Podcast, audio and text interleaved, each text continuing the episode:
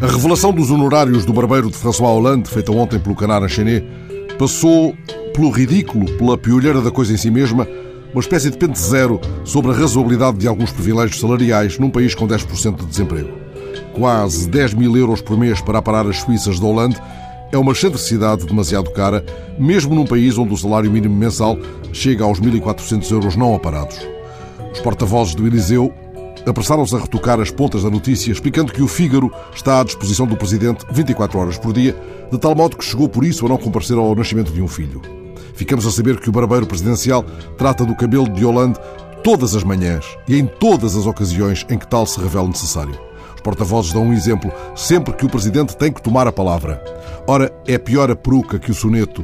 Quando olhamos para Hollande, não conseguimos reter do seu couro cabeludo ponta de interesse.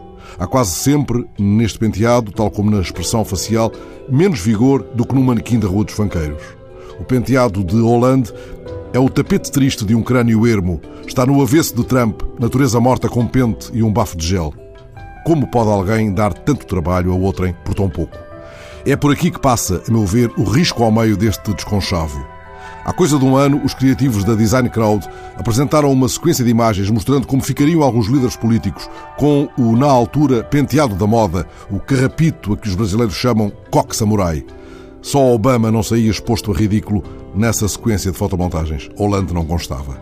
Na elegia desesperada, Vinícius de Moraes pedia a Deus piedade em abundância, piedade para as pequenas famílias suburbanas, para os músicos de cafés e de casas de chá, para os pobres que enriqueceram e para quem o suicídio é ainda a mais doce solução, para os vendedores de passarinhos, enfim, para uma infinitude de criaturas em seus ofícios e em seus lugares. E, claro, pedia piedade para os barbeiros.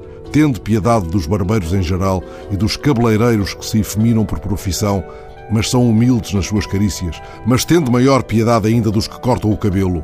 Que espera, que angústia, que indigno, meu Deus!